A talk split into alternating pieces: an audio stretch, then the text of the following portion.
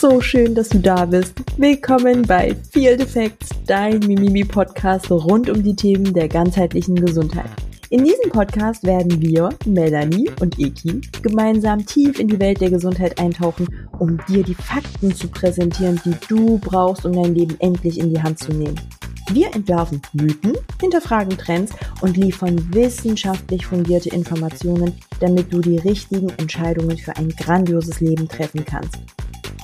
Wir wünschen dir viel Spaß und ganz viel Erleuchtung mit dieser Folge. Hallo. Hallo zusammen und willkommen zu einer neuen Folge mit einem spannenden Thema. Ekin, verrätst du uns das Thema? Natürlich. Wir haben euch heute tatsächlich ein bisschen Deep Talk mitgebracht. Fachlich Deep, nicht Deep im Sinne der Seele oder der Psyche. Wir haben euch das Thema Entzündung mitgebracht. Warum Entzündung, Mel? Weil es ein sehr spannendes Thema ist, uns alle betrifft. Wir oftmals gar nicht wissen, dass eine Entzündung vorliegt oder wir es vielleicht auch nicht merken, dass wir eine Entzündung haben.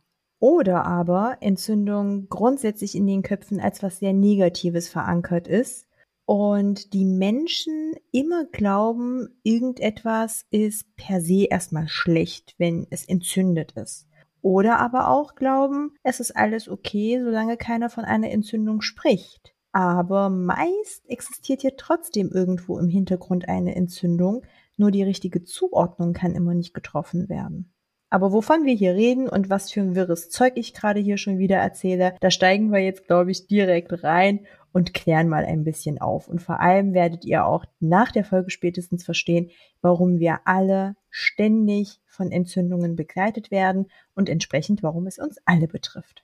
Ich fange vielleicht mal ein bisschen mit der Definition Entzündungen an. Entzündungen laufen bei uns im gesamten Körper immer nach dem gleichen Muster ab. Die Entzündungsreaktion ist der Versuch des Körpers, eine Gefahr einzugrenzen oder sie abzuwehren und anschließend den Schaden zu reparieren. Mit diesem Mechanismus reagiert unser Körper auf Krankheitserreger wie Bakterien oder Viren, fremdkörperbedingte Hautverletzungen, wenn wir uns zum Beispiel einen Splitter in den Finger rammen, hört sich jetzt so rammen, wenn ich mich einfach schneide an dem Glas.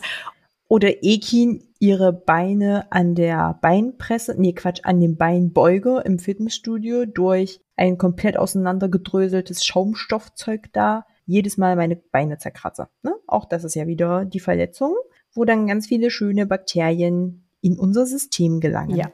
Und es gibt fünf typische Krankheitszeichen für eine Entzündung. Diese schimpfen sich auch Kardinalsymptome. Vielleicht hat das Wort schon mal der ein oder die andere gehört. Entzündungen lassen sich immer in diesen fünf Krankheitszeichen beobachten. Das ist einmal der Schmerz. Das ist, wenn ich mich schneide, dann spüre ich das, habe ich einen Schmerz. Es tritt eine Rötung auf, eine Schwellung, eine Wärme an dieser Stelle. Per se spricht man auch von einer Überwärmung an dieser Stelle oder auch Funktionsbeeinträchtigungen. Um diese ganzen Symptome zu verstehen, kann man sich das so vorstellen. Wenn mich jetzt zum Beispiel eine Wespe in den Finger sticht, treten alle fünf Anzeichen auf, weil wir das bemerken.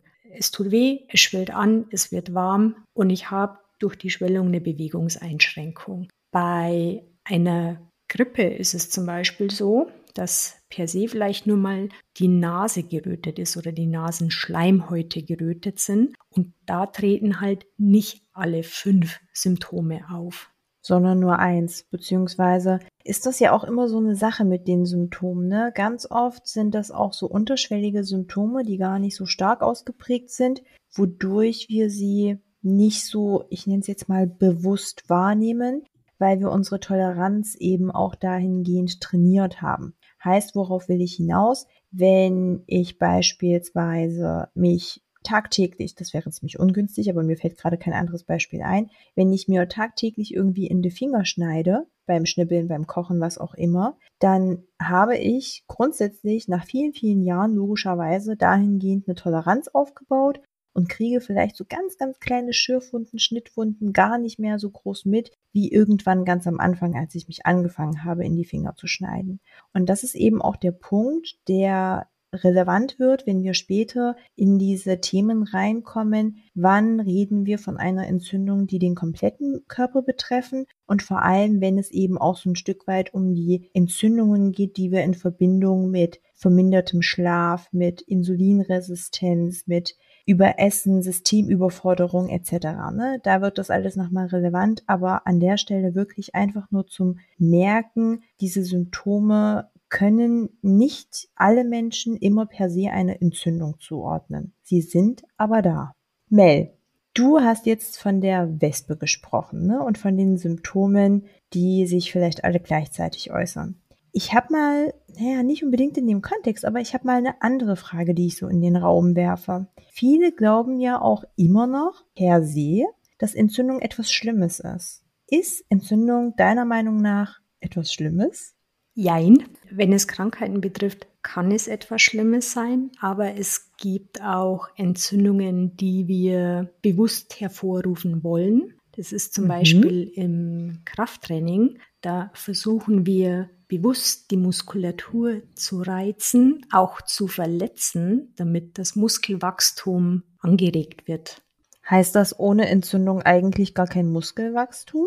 Kann man das so sagen? Das ist mit ein ausschlaggebender Punkt, ja, dass wir das wollen. Das sollte aber natürlich nicht tagtäglich passi passieren, denn wir sollten auch dem Körper genügend Zeit zur Regeneration geben, damit das Muskelwachstum auch vorhanden ist. Natürlich ist die Ernährung auch ein entscheidender Punkt für das Muskelwachstum. Ja, habe ich eigentlich nichts hinzuzufügen. Oder? Warte, ich überlege kurz. Ich habe immer irgendwas das hinzuzufügen. Stimmt, das wollte ich jetzt gerade sagen. Es gibt es nicht, dass du nichts hinzuzufügen hast.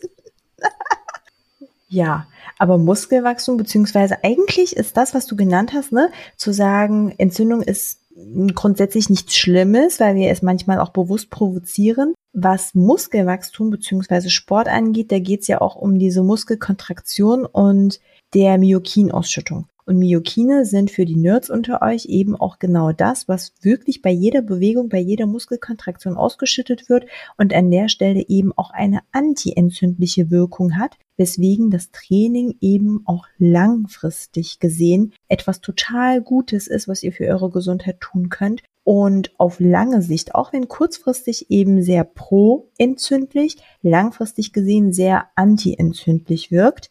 Nichtsdestotrotz hat Mel auch gerade wirklich in einem Nebensatz wieder was ganz Wichtiges angesprochen, nämlich das Übertraining. Das ist, also ich nenne es jetzt mal Übertraining, das wird auch wieder, wenn man so in die Trainingswissenschaften oder so guckt, ne, da gibt's dann auch wieder ganz oft die Meinungen, so leicht kommt kein Mensch in ein Übertraining. Auf der anderen Seite muss ich sagen, ich glaube, wenn wir rein physiologisch und wirklich bei einem normalo Durchschnittsbürger bleiben, ist es viel leichter, in ein Übertraining zu kommen, als es in der Trainingslehre dargestellt wird. Ich kann da aus eigener Erfahrung sprechen. Erzähl uns doch mal ein bisschen mehr. ja, muss ich wieder mal die Hosen runterlassen. Bei mir. Na klar, immer doch. Ich bin ja oder komme ursprünglich aus dem Ausdauerbereich und habe irgendwann mal aus dem Grund der Gewichtsabnahme angefangen zu joggen. Na, wie so viele mir macht. Wenn dann gleich richtig, wenn ne? dann gleich richtig, ne? Mit ein bisschen Übergewicht gleich in die Vollen gehen, aber Spaß beiseite. Joggen ist wirklich was, was mir Spaß macht, wo ich meinen Kopf frei bekomme und ich ja auch mittlerweile auf Ziele hin trainiere, weil ich ja auch Wettkämpfe laufe. Aber ich habe natürlich. Ikin klatscht. Ich habe natürlich auch unwissend angefangen, zu laufen und habe das wirklich exzessiv betrieben. Ich bin da jeden Tag zehn Kilometer gelaufen.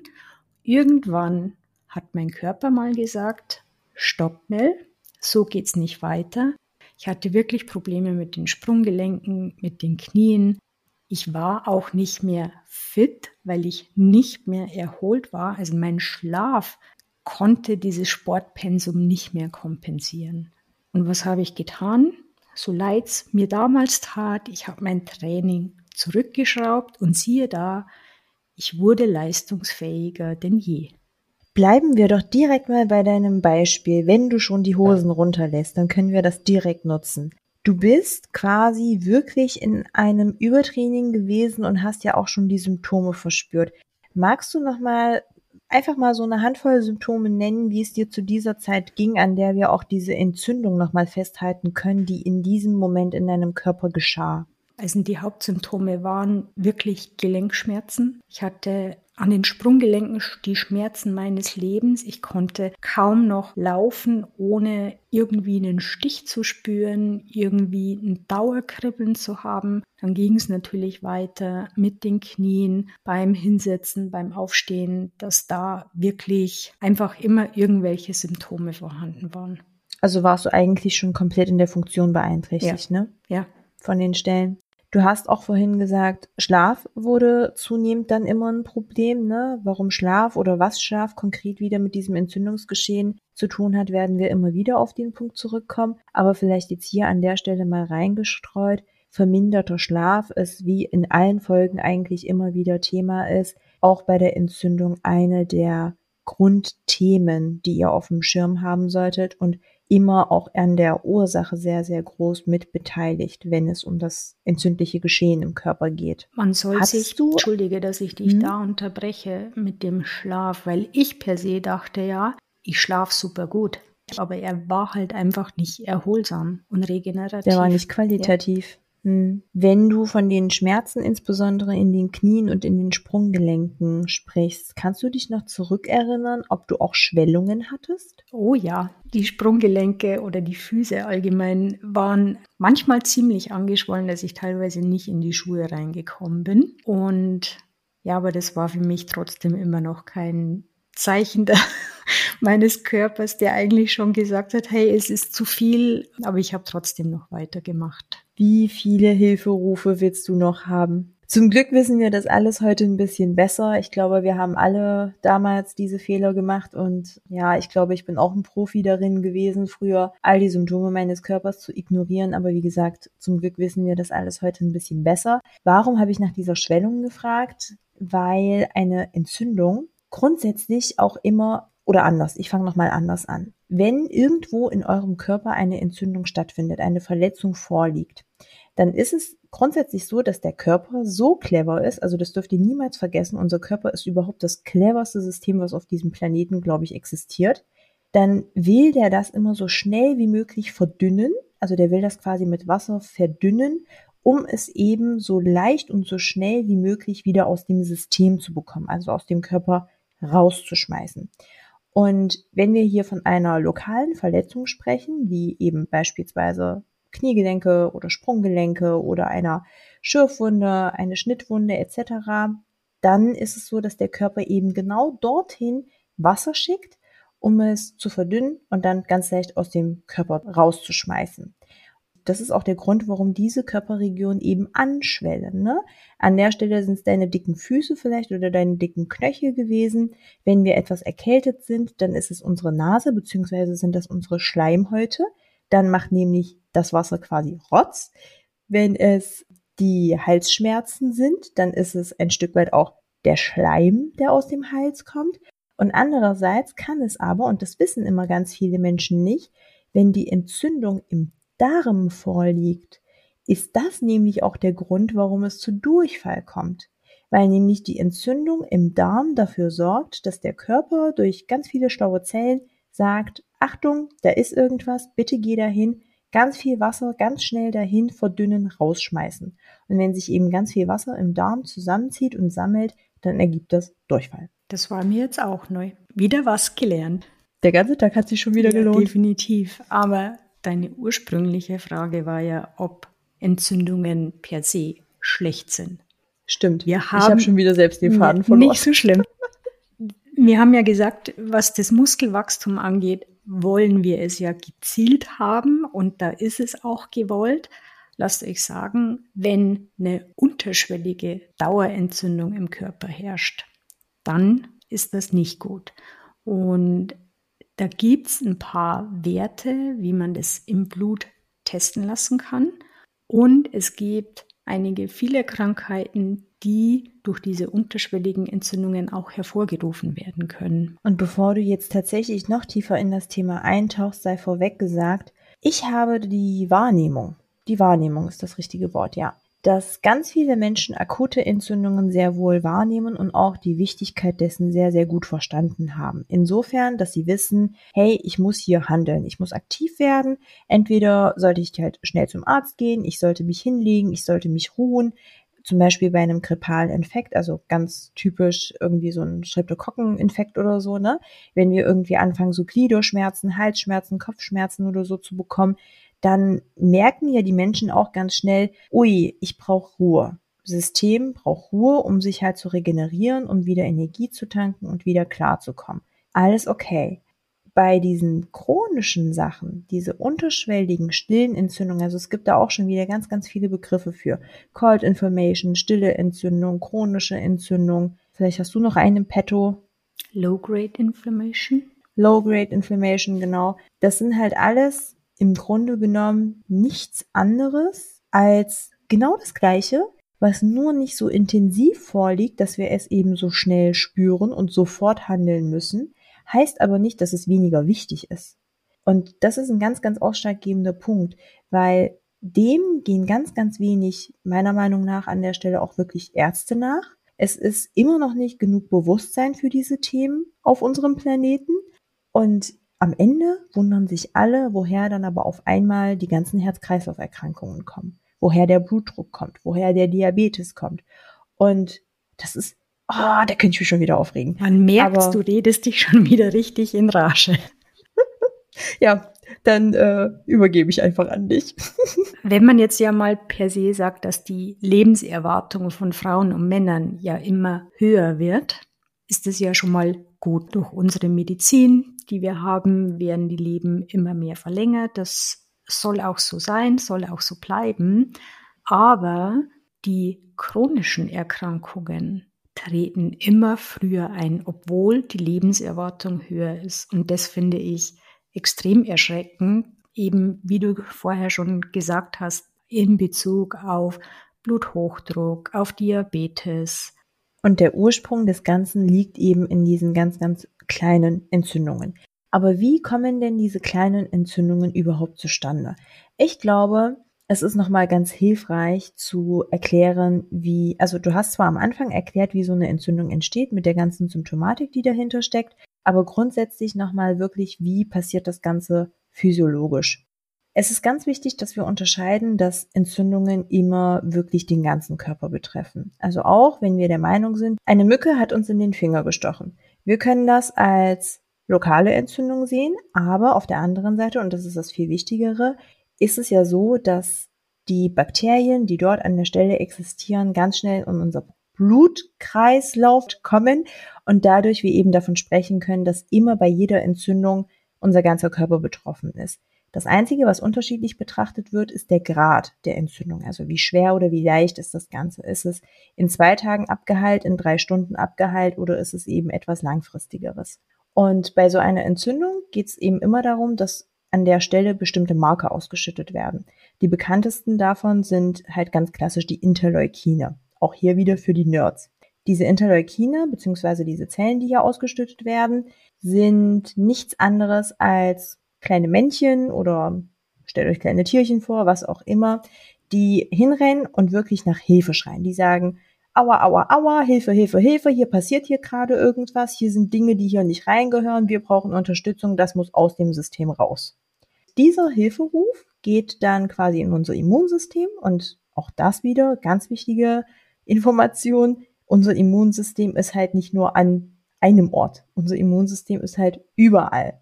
Und unser Immunsystem schickt dann die entsprechenden Immunzellen zu der Stelle, in dem Moment in den Finger, wo uns die Mücke gestochen hat und sagt, hier, Truppe, Feuerwehr, Polizei, Rettungsdienst, was auch immer, beginnt den Krieg, fangt an zu kämpfen. Und dann geht dieser Kampf los. Und dieser Kampf, also ne, das, was dann halt repariert wird, was dann eben an Krieg dort passiert, macht dann die Symptome. Also schwillt an, wird rot, wird heiß, tut weh, etc. Weil ein Krieg ist selten still. Kann man sich vielleicht so merken. Ich weiß es nicht.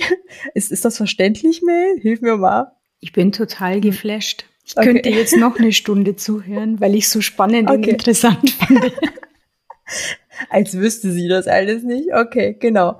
Und dort wird dann halt in diesem Krieg, ne, wenn die ganzen Symptome und so kommen und angefangen wird zu flicken, zu reparieren, die, die wir halt nicht wollen, die ganz böse sind, rauszukicken, über unser System zu verdünnen mit Wasser und aus dem System rauszuschwemmen. Während das alles passiert, ist dann, also beruhigt sich das System dann halt aber auf der anderen Seite auch wieder. Heißt, diese Rettertruppen, also Feuerwehr, Polizei etc., wenn die dann ihre Arbeit gemacht haben, also die Schwellungen beispielsweise anfangen zurückzugehen, der Schmerz im Finger lässt nach, das Pochen lässt nach, die Rötung lässt nach, was auch immer, dann ist ein gesundes Immunsystem auch daraus, darauf ausgelegt, dass diese Truppen in ihre Häuser sich zurückziehen, in ihre Kaserne sich zurückziehen. Weil in der Kaserne gibt's lecker Kuchen, gibt's Kaffee, gibt's Stärkung, gibt's Essen, gibt's ein Bett, gibt's Wärme. Und die müssen sich halt ausruhen. Die müssen schlafen, die müssen trinken, die müssen Energie tanken, damit bei der nächsten Verletzung, bei dem nächsten Hilferuf und beim Alarm eben wieder losgezogen werden kann.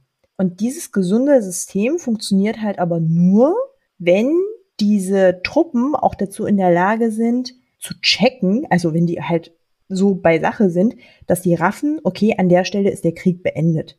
Wir haben unsere Arbeit gemacht, wir dürfen uns zurückziehen. Problematisch wird es halt aber genau dann, wenn aus welchen Gründen auch immer falsche Ernährungsweise, ganz viele Lifestyle-Komponenten, zu wenig Schlaf, zu lange, Übertraining. Mir fallen jetzt keine anderen Gründe Stress. ein, aber es gibt Genau, oxidativer Stress in jeglicher Form, toxische Beziehungen, toxische Freunde, toxisches Umfeld, Arbeitsbelastung, wenn ich meinem Arbeitgeber vielleicht auch nicht committed bin.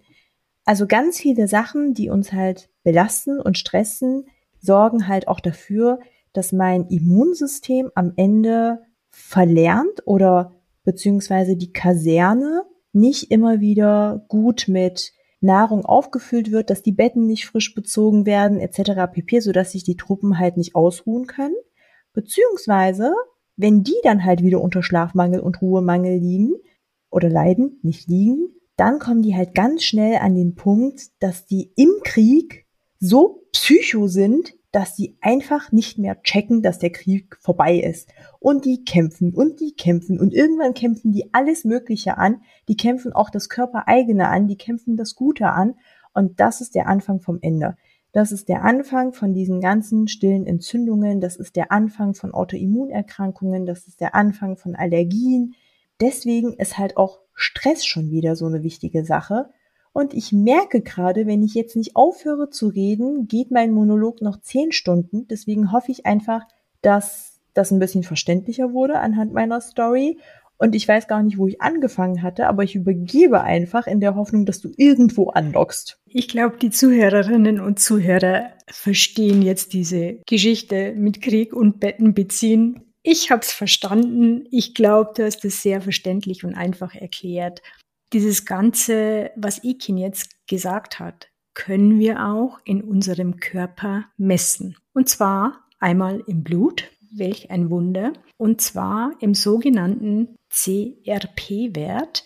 Und hier sollte immer der HS-CRP-Wert oder der WR-CRP-Wert gemessen genau, werden. Genau, der White Range. Also der ist nochmal ein bisschen sensitiver da sieht man halt wirklich, ob auch dann ja per se mal eine Low-Grade Inflammation vorliegt. Es gibt aber noch viel, viel mehr Blutwerte, wo man das messen kann. Aber so, ich sage jetzt mal, in der Akutmedizin wird definitiv nur der CRP-Wert gemessen. Und so als erster Überblick für dich, ob bei dir sowas vorliegt, ist es ein optimaler Wert um das zu interpretieren. Ich glaube, der CRP-Wert, der liegt auch ungefähr bei 10 maximal 12, 13 Euro. Also das ist auch kein wirklich teurer Wert. Da kann man auch schon mal wirklich das bisschen in die Hand nehmen, finde ich. Und es ist ein guter erster Schritt, auf jeden Fall. Und um es vielleicht noch konkreter zu machen, wir haben für den CRP-Wert meist schon alleine durch das Labor eine sehr große Range vorgegeben.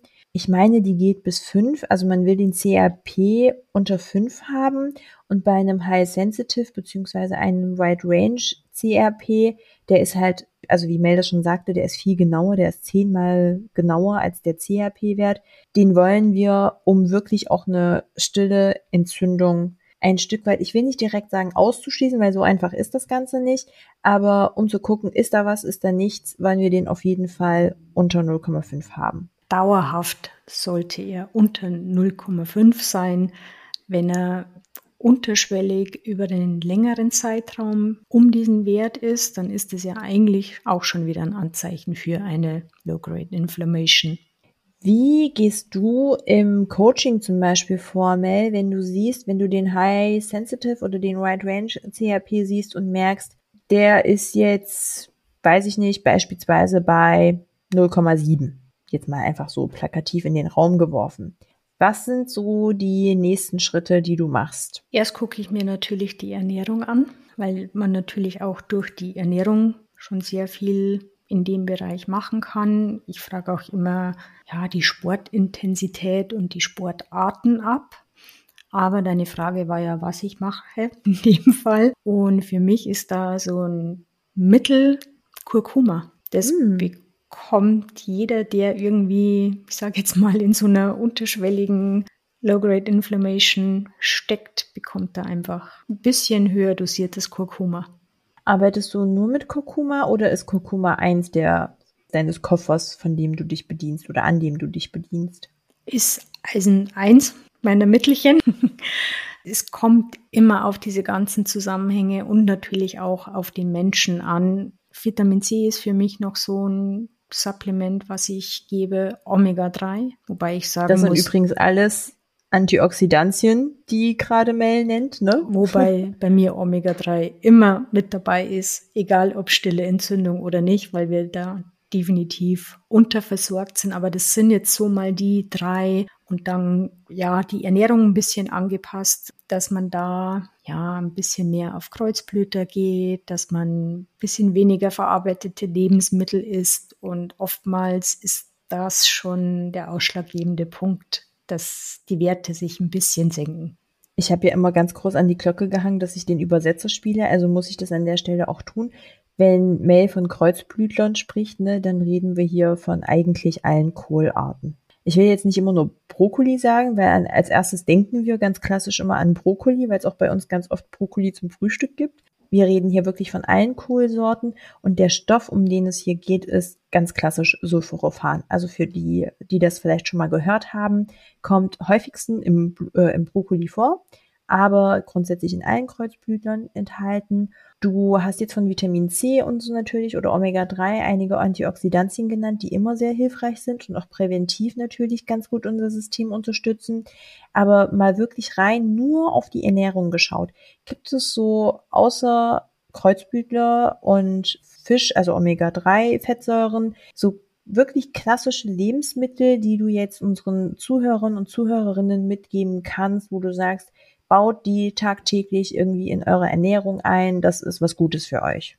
Ingwer, Kümmel, alles so in diese Richtung, wo man sagt, ah, äh, schmeckt mir eigentlich nicht, kenne ich nur, wenn ich krank bin oder wenn ich Halsschmerzen oder Bauchschmerzen habe. Ja, aber das sind halt wirklich so die, die Sachen, die ich da mit reinbaue als Gewürz oder mal, ja, ich sage jetzt mal, beste Jahreszeit momentan wieder ein Ingwertee, frisch oder halt auch bestimmte Beeren, ne? gerade so Heidelbeeren, Himbeeren, wenn es gerade so um diese ganzen Polyphenole geht. Das ist auch nochmal ganz gut, was mir einfällt. Oliven oder Olivenöl an sich ne, sind auch wieder Fettsäuren, die antientzündlich wirken durch die Terpenoide. Was haben wir noch? Resveratrol. Ja, da bist du ja wieder bei den Beeren, ne? Mit Resveratrol? Ist Res, oh Gott, warte mal. Ist Resveratrol eigentlich nicht aus Traube? Ich glaube, dass die auch ganz viel in Blaubeeren enthalten sind. Ui, okay. Siehste? Äh, ich sag dir, jede Folge lohnt sich. Ich weiß auf jeden Fall, also ich bin jetzt nicht so der Konsument davon, aber ich weiß, dass es hier auch von grünem Tee oder von Ginkgo einige Menschen profitieren können, weil die auch eine antientzündliche Wirkung haben. Das muss aber jeder für sich entscheiden. Ne? Ich kenne auch Menschen, die zum Beispiel sehr, sehr wenig irgendwie Kaffee oder so trinken, aber täglich ihre eins bis zwei Tassen grüner Tee. Spricht ja überhaupt nichts dagegen. Auch das hat eine antientzündliche Wirkung. Wie problematisch siehst du das Thema gerade so in unserer Bubble?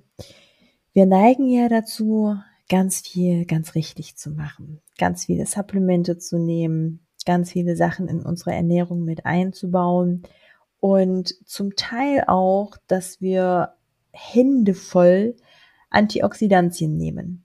Gibt es ein zu viel an Antioxidantien, gerade wenn es jetzt wirklich um Supplementierung geht. Also das möchte ich an der Stelle dazu sagen. Ich denke nicht, dass irgendjemand anhand von Blaubeeren und Olivenöl sich ins Ausschießt und ein zu viel hat, aber wenn es jetzt wirklich auch um diese Nahrungsergänzungsmittel geht. Definitiv gibt es da ein zu viel. Und zwar im Zusammenhang auch mit den freien Radikalen, weil durch die ganzen Antioxidantien kann das auch mal schnell kippen. Und es kann insofern kippen, dass eben zu viele Antioxidantien genau dieses System hemmen. Also wir haben von Natur aus, auch ohne Antioxidantien, haben wir in unseren Zellen natürlich ein antioxidatives System, was von alleine anspringt, wo eben diese ganzen Antioxidantien auch wirken. Und ich will da nicht zu tief reinsteigen, da sind wir hier bei dem CERP1 und NERV2 etc., die eben bei Stress im Zellkern äh, oder in den Zellkern reingehen und ganz viele antioxidative Response-Elemente aktivieren, die halt uns vor diesen ganzen Entzündungen schützen. Und wenn wir aber zu viele Antioxidantien eben in das System auch noch von außen reinkippen, was ohnehin zu dem, was da ist, dann dazu kommt, dann bewirken wir tatsächlich das Gegenteil. Heißt, es wird dann nicht mehr einfach von alleine irgendwie reguliert und nur noch unterstützt, sondern wir haben dann wieder zu viel in unserem eigenen System, wodurch das System eben verlernt, selbst genügend Antioxidantien herzustellen und auf der anderen Seite eben auch wieder zu beruhigen, wodurch das in so eine oder nicht in so eine, sondern außer Balance gerät. Und wenn das außer Balance gerät, sind wir wieder bei dem Thema Entzündung, obwohl wir eigentlich dagegen ankämpfen wollten. Und deswegen ist das eher kontraproduktiv, mit zu vielen Antioxidantien reinzugehen puh, also manchmal verliere ich, also, boah, also das sind so Momente, wo ich nicht mehr weiß, was mein Kopf gerade gemacht und hat. Und du weißt nicht mehr mit, wo, wo du angefangen hast zu sprechen, was du eigentlich sagen wolltest. Also mein Kopf ist schlimmer als YouTube. Nur ich fange irgendwo an und dann denke ich mir, wo habe ich eigentlich angefangen? So, und dann endest du bei Katzenvideos. Aber ich glaube, für unsere Zuhörerinnen und Zuhörer ist es auch wichtig, wenn jetzt so eine dauerhafte Entzündung, so eine leichtgradige Entzündung vorliegt, was man da vielleicht auch dagegen tun kann. Nicht nur sei es von der Ernährung oder vom Sport her, sondern ja, was heißt dagegen tun kann oder was vielleicht auch so eine dauerhafte Entzündung im Laufe des Lebens mit deinem Körper macht. Also mir fällt da jetzt ein Insulinresistenz. Total. Insulinresistenz bis hin zu Diabetes, ja. ne? Alle, eigentlich können wir alle Herz-Kreislauf-Erkrankungen, glaube ich, hier mit erwähnen, ohne sie einzeln zu erwähnen, weil chronische Entzündungen einfach der Beginn von diesen großen Sachen sind und Schlaganfälle können eben dadurch extremst begünstigt werden, wenn sie nicht sogar davon überhaupt losgetreten werden. Und Bluthochdruck, naja gut, das sind wir ja bei Herz-Kreislauf-Erkrankungen, ja. Genau. aber hervorgerufen. Und da muss ich jetzt mal an die ganzen Frauen, die uns zuhören, ab, applädieren. Nennt man das so? Applädieren? Also plädieren, plädieren, oder? Ich will sie ermahnen. Sagen wir mal so. Ui, jetzt kommt eine Ermahnung. Ich höre zu, ich bin auch eine Frau. Und zwar dieses ganze Dauerdiäten führt hm. auch irgendwann zu einer Low-Grade Inflammation. Und manche wundern sich dann, wieso nehmen sie nicht ab, wieso haben sie Darmprobleme, wieso sind sie nicht mehr leistungsfähig, wieso haben sie Brain Fog, wieso können sie nicht schlafen und könnte ich jetzt noch Stunden weiterzählen, was diese Symptome sind. weil das eben genau der Punkt ist. Ne? Ich bringe meinen Körper ständig in diesen Notzustand, beziehungsweise hole ihn aus diesem Notzustand nicht raus. Und da ist wieder einfach dieses Thema, unsere Organe, unsere Zellen, diese Stellen, die dann halt punktuell an Nährstoffen einen Mangel haben, irgendwas nicht bekommen, was sie in dem Moment brauchen, über die Ernährung, über etc. Schlaf, die schreien dann halt die ganze Zeit. Und wenn keine Hilfe kommt, weil keine Hilfe mehr kommen kann, beziehungsweise unsere Truppen verlernt haben, sich zu erholen und auf die richtigen Signale zu hören, sind wir halt bei dem Thema, was wir, was wir vorhin eben erklärt haben, dass wir in diese chronische Entzündung rutschen. Dauerdiäten sind oder können, nicht immer, aber können halt auch wirklich der Anfang vom Ende sein das Thema Insulinresistenz, auch hier, ne, hätten wir eigentlich in der Mythenfolge mit aufnehmen können. Das ist kein Thema, was per se Übergewichtige haben. Insulinresistenz können auch Menschen haben. Ja, Frauen sind häufiger betroffen, aber schließt nicht aus, dass Männer davon genauso betroffen sein können oder sind. Insulinresistenz können auch sehr, sehr schlanke Menschen betreffen. Ganz klassisch ist unter den Frauen bekannt das sogenannte Skinny Fat. Ich durfte tatsächlich vor kurzem erst auch dazu lernen, dass es dafür einen anderen Begriff gibt. Thin Outside, Skinny Inside oder so. Nee, Fat nee, warte mal, Thin. Thin Outside, Fat Thin Inside. Outside, Fat Inside, genau, Toffee, Toffee, genau. Also Toffee ist das neue Skinny Fat, wieder was gelernt. Das ist eben auch so ein Thema, ne? Wenn ich die ganze Zeit irgendwie eine Tafel Schokolade am Tag esse, dann habe ich vielleicht 500, maximal 600 Kilokalorien zu mir genommen, schaffe es wunderbar innerhalb von Wochen und Monaten sehr, sehr viel Gewicht abzunehmen bringe meinen Körper die ganze Zeit in eine hormonale, hormonelle Disbalance. Das ist immer wieder toll, wie ich Mel die Themen vorwegnehme. Dann komme ich halt auch ganz schnell in so eine Insulinresistenz. Insulinresistenz macht Entzündung, beziehungsweise die Fettzellen, die dahinter stecken, machen die Entzündung. Und dann bin ich aber in so einem Teufelskreis schon wieder gefangen. Ne? Und dann können wir jetzt meinetwegen Tage, Wochen und Jahre damit vergeuden, darüber zu reden, was war zuerst da die Fettzellen, die Entzündung, die Insulinresistenz. Am Ende weiß keiner, was Henne oder was Ei ist. Aber Fakt ist, es ist halt total wichtig, da auch wirklich sensibel zu werden und zu gucken, was ist in meinem Körper los. Definitiv. Und ich höre jetzt ja da schon die ein oder anderen wahrscheinlich schreien, die fragen werden, aber ist das nicht alles genetisch bedingt? Also ich glaube, das geht auch viel zu weit und das ist auch vor allem nicht unsere Expertise hier über Genetik zu sprechen, aber grundsätzlich ist halt alles, was in unserem Körper passiert, auch ein Stück weit über die Epigenetik erklärbar. Heißt, wir entscheiden unser Lifestyle, unsere Entscheidungen, die wir tagtäglich treffen. Wann ich schlafen gehe, wie viel ich schlafe, was ich esse, wie ich esse, wann ich mich bewege. All diese Komponenten entscheiden halt durch diesen epigenetischen Einfluss darüber, welche Zeilen, welche Seiten dieser Bücher, also oder des Buches, DNA ist quasi das Buch in dem Beispiel, was abgelesen wird und was nicht ja, da ist ein Buch, da sind ganz viele Seiten, aber meine Entscheidungen sind am Ende ausschlaggebend dafür, was davon wird vorgelesen und was davon wird eben vielleicht übersprungen, also umgeblättert. Deswegen, ja, eine genetische Veranlagerung gibt es mit Sicherheit. Es gibt auch ganz viele Messmöglichkeiten, wie man das machen kann. Das ist viel zu medizinisch, das ist auch außerhalb meiner Kompetenz. Aber wir sollten uns auf das kontrollieren, fokussieren, was wir kontrollieren können. Und das sind auf jeden Fall ganz, ganz viele Entscheidungen, die wir treffen. Und wenn nicht, ist das sogar das Ausschlaggebende und das Wichtigste, was wir machen können. Mir fällt jetzt gerade ein, ich habe in der Heilpraktikerausbildung gelernt, wenn du die Anamnese machst, sollst du immer fragen, rauchen, fressen, saufen. Ja. Und voll der gute das Punkt. Das ist so dieser Klassiker, ne? Wie ernährst du dich? Rauchst du? Trinkst du Alkohol? Ich erweitere es immer noch. Bewegst du dich ausreichend oder nicht? Aber das ist mir so, dieses Rauchen, Fressen, Saufen ist mir so im Gedächtnis geblieben bei der Anamnese und ja, das ist halt für so viele Faktoren und Krankheiten entscheidend. Das merke ich mir. Wie viel rauchst du? Wie viel säufst du? Wie viel frisst du? wie viel Zucker frisst du? Vor allem ja. sollte die Frage genauer lauten, ne?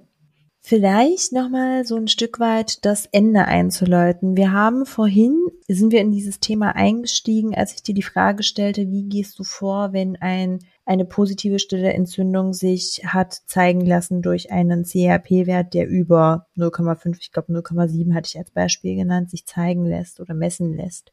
Weißt du oder nicht weißt du, sondern wie würdest du weitermachen, wenn hier beispielsweise der Wert einfach kleiner 0,5 liegt, du aber aus welchem Grund auch immer aus deiner Erfahrung heraus schon die Antennen ausgefahren hast, dass da aber 100 pro irgendwo eine stille Entzündung sein müsste. Per se kommen bei mir ganz oft vor, dass die eine Darmsanierung machen müssen. Also Darm auf, auf jeden Fall nochmal ein wichtiger Punkt, ne?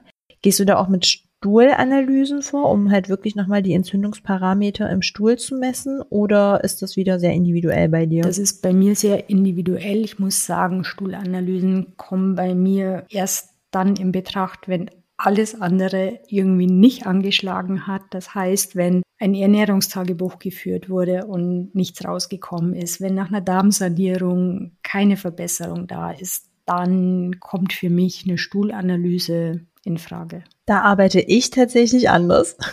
Also für mich ist die Stuhlanalyse extrem wichtig. Es ist nicht so, dass ich sie als allererstes mache, weil Stuhlanalyse, es ist halt alles am Ende eine Kostenfrage und ich entscheide gemeinsam mit meinen Coaches natürlich, was hat Priorität und ich weiß, dass du das auch tust. Wenn ich aber weiß, im Darm stimmt irgendetwas nicht, dann oder mein Coachie hat konkret Symptome, die sich eben auf den Magen-Darm-Trakt ja zurückführen lassen, dann ist das auch eins der ersten Sachen, die ich mache, weil wir eben auch in der Darmgesundheit ganz, wirklich ganz klar, glasklarer geht es nicht, wissen, dass wenn das Mikrobiom wirklich im Darm außer Balance ist, wenn wir hier eine Entzündung haben, die sich eben auch durch diese ganzen klassischen Histaminose-Symptome bemerkbar machen oder eben Verdauungsrückstände etc. pp.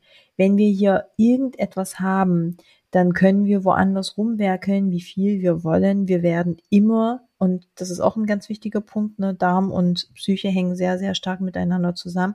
Wir werden nie diese Symptome von dieser depressiven Verstimmtheit beispielsweise loswerden, wenn der Darm nicht im Takt ist. Wird einfach nicht gehen, Freunde. Genauso diese Erschöpfungszustände. Wenn die Ursache im Darm liegt, dann kann ich überall werkeln, wo ich möchte. Ich werde das nicht aus dem System bekommen. Heißt das, ohne Stuhlanalyse mache ich nichts richtig? Nein, das heißt es nicht.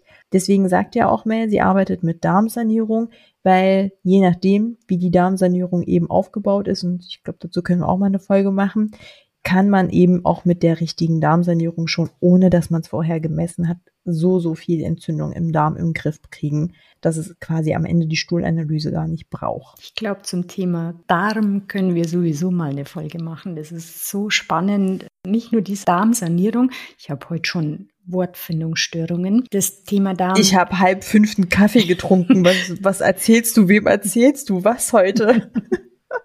ich glaube, du bist heute noch um 11 Uhr wach oder so. Ich gehe gleich zum Schwimmen, also ja, gut, dann deswegen fährst du wieder ein bisschen runter. Aber genau. nicht wieder erkälten. Ich hoffe. Aber wir haben ja gelernt, Kälte macht nicht krank, ne? Ja. Also beziehungsweise durch Kälte erkälten wir uns nicht. Gut aufgepasst. Möglicherweise selbst gesprochen. Ja, aber um das Thema auch wirklich so langsam zum Ende zu bringen, ich glaube, Zwei, drei Parameter können wir noch nennen, die gemessen werden können. Und dann ist aber auch an der Stelle, glaube ich, sehr, sehr viel Input gewesen. Für uns fühlt sich das immer nicht so viel an, aber gerade wenn die Themen neu sind, dann ist das doch sehr viel. Also halten wir nochmal fest, CRP, High Sensitive beziehungsweise Wide Range. Wenn das Ganze für mich zumindest in der Praxis im Coaching negativ ausfällt und ich doch aber der Meinung bin, da ist aber irgendwas am Schlummern, gucke ich mir gegebenenfalls eben noch TNF-Alpha an das ist aber nur ein Faktor, der sich angeguckt werden kann. Das andere oder die anderen Parameter gehen in diese ganze Interleukine-Rechnung. Rechnung. Richtung. Richtung ist, mh. Es wird langsam wirklich äh, Zeit aufzuhören. Bei den Interleukinen sind oder ist der wichtigste der Interleukin 6 Parameter, der im Blut gemessen werden kann. Das messe ich zum Beispiel nicht weil ich im Coaching einfach selten die Personen habe, bei denen ich so weit gehen muss. Aber grundsätzlich, gerade wenn so Insulinresistenz und sowas Thema ist und Geld kein Thema ist, dann auf jeden Fall Interleukin 4, Interleukin 2 TH1, TH2, TH17 Balance etc. Also da kann man ganz, ganz, ganz viel messen, aber das führt alles viel zu weit. Guckt, dass euer CHP in Range ist und gegebenenfalls mit TNF-Alpha und Interleukin. Und dann ist aber auch genug. Ja. Und ich bin durch. Ja. Und um da wirklich einen Abschluss jetzt reinzubringen in die Folge, ich würde sagen, denkt beim Betten machen und beim Bücherlesen an diesen Podcast und dann wisst ihr, was ihr tun müsst. Denkt an die Truppen, ne? Die Truppen müssen auch schlafen. Geht schlafen, ernährt euch gut, lest ab und zu ein Buch, aber überlegt euch, ob ihr jede Seite lesen müsst. Bei uns ist es jetzt Abend, deswegen sind wir auch schon ein bisschen durch und haben, glaube ich, Wortfindungsstörungen. Wir wünschen euch einen schönen Abend, einen schönen Morgen, einen schönen Tag, wann immer ihr den Podcast hört. Bis zur nächsten Folge. Bis zur nächsten Folge. Thank you.